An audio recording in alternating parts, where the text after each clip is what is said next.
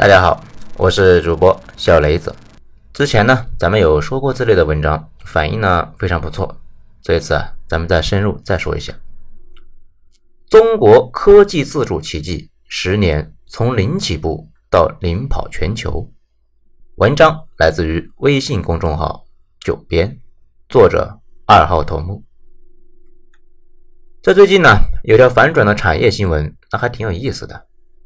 上一周，台媒报道说，台积电内部决定呢，向美国政府妥协，十一月八号提交公司客户订单、库存等机密数据。这消息一出啊，芯片产业链上下的中国企业啊都很慌。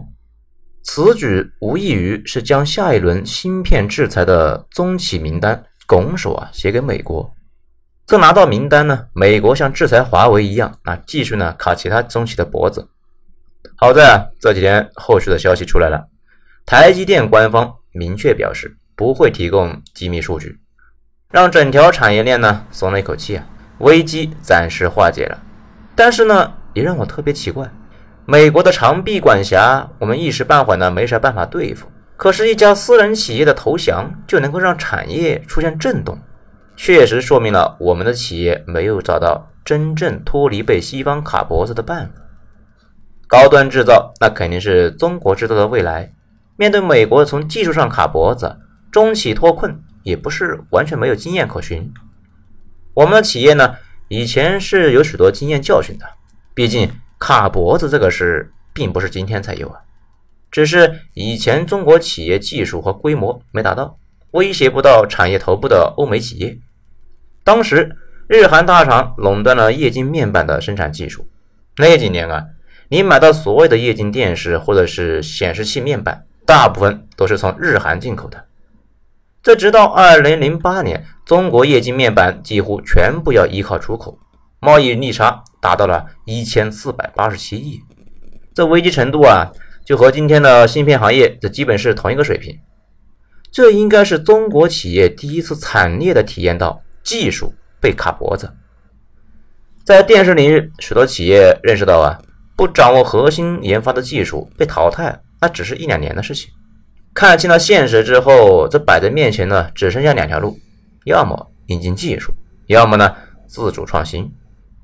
引进技术的费用不一定低啊，地方政府和企业那均要高投入，但是外资对于技术上死防严守，国内的技术研发又跟不上去，几乎无法打破卡脖子的循环呢。长远来看呢，还是成为给外国人打工的代工厂，能不能摆脱卡脖子还不好说。而且走这条路，基本上和工资、技术都有优势的日系厂商硬碰硬。二零零九年，TCL 创始人、董事长李东生做出了一个这辈子最大胆的决定，他提出要在深圳建立自己的面板工厂。当时这个项目啊，风险特别高。液晶面板研发和生产线搭建，投资动辄上百亿，搞不成一块面板都产不出来，钱呢直接打水漂。生产当时最新三十二到五十五寸的液晶屏要用的八点五代技术，国内没有任何技术积累啊，有相关的经验的个别技术人才呢，那还在京东方，他们自己啊都不够用呢。这个事的难度呢，就像是在水泥地上种水稻，这就是原地抠饼的事。但是这并没有阻止李东生和 TCL 的决心。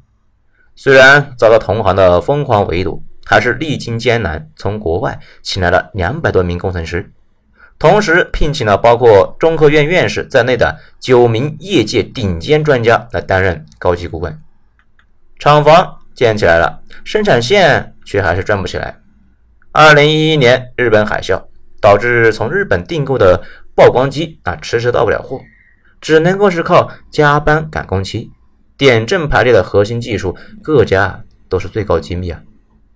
核心技术必须从零开始摸索。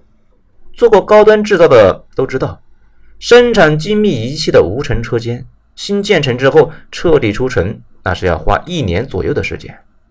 这一系列的问题，对于李老板新建的技术团队，甚至搭建生产线的每一位技术工人，都是极大的考验。作为中国首条自主创新、自主团队、自主建设的八点五代面板线，，TCL 克服了所有的困难，只花了十七个月。事实证明呢，向产业上游发展，那一定是艰难的，也一定会是未来制造业品牌发展的大趋势。那几年，中国企业就实现了国产液晶面板零到一的技术突破，但是自主创新从来就不是一锤子买卖。大家呢有没有发现？当年靠着技术始终压了中国企业命脉的日本企业，如今许多已经是快在面板行业销声匿迹了。这其中就有当年对 TCL 毁约的夏普，在 TCL 首条液晶生产线上建成不到一年，夏普的身份就从技术封锁者变成了被封锁者。二零一五年，华星光电 T1 工厂最大产能达一十五万片玻璃基板每个月。成为了世界上最大的 G 八点五代液晶面板生产线。T 二工厂一期产线投入之后呢，产能和良品率提升。二零一六年，华星光电第六代 LTPS 产线呢就完全生产爬坡，全球最高世代液晶面板生产线第十一代 TFT LCD 以及 AMOLED 生产线呢于十一月三十日开工建设。二零一八年，华星光电始终保持着满销满产。武汉 T 三低温多晶硅就是 LTPS 啊，这工厂呢在第四季度达到了满产。年底，深圳 T 六的第十一代 LCD 工厂投产。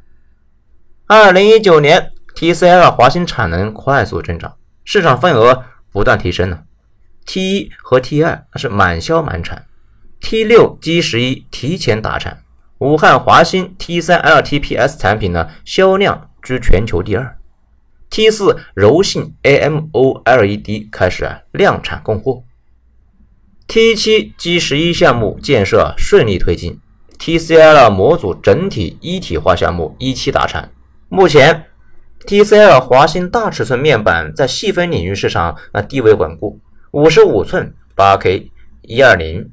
交互白板等产品呢，份额均为全球第一，综合竞争力已经跻身于全球显示面板行业前列。TCL 打的不是一夜翻身仗，自主研发靠的不是技术突破，更需要大量的技术和资金投入来确保技术优势。通过十年的发展呢，TCL 不仅是完成了面板技术的更新迭代。也开始逐步向产业链的上游材料装备的延伸，华星逐渐成为了 TCL 最重要的增长引擎。二零二零年贡献了集团百分之六十的营收。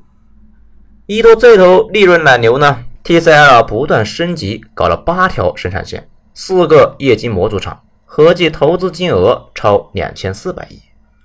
在技术上的高风险投入，TCL 华星彻底摆脱了技术封锁。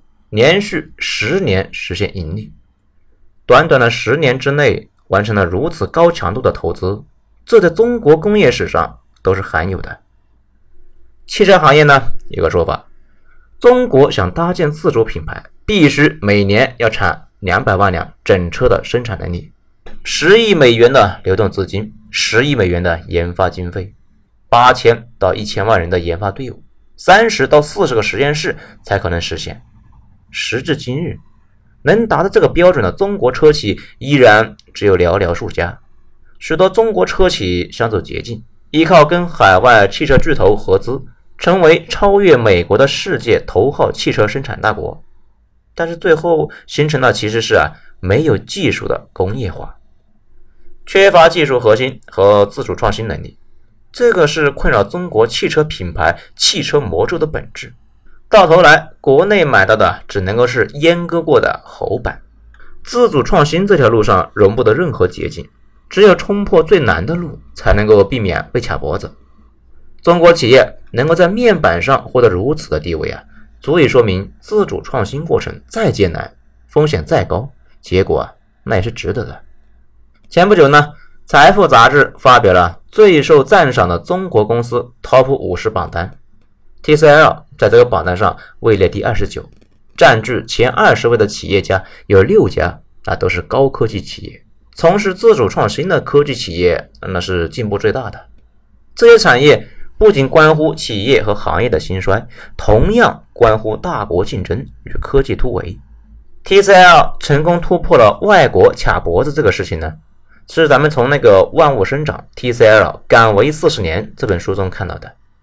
这除了突破技术封锁以外，里边呢还讲了 TCL 的全球布局啊，走向海外的故事。咱们也从中受到了许多启发。无论是个人、企业还是产业，要想突破瓶颈，就得抓住沟通、创新、用人、管理四个基本指标。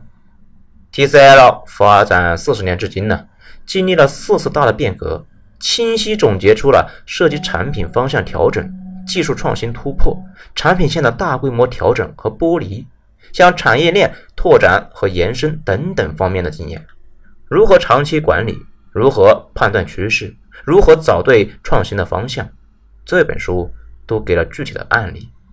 对于目前许多中国企业遇到的自主创新和出海迈入全球化的问题，TCL 的很多真实故事，那都是不错的参考啊。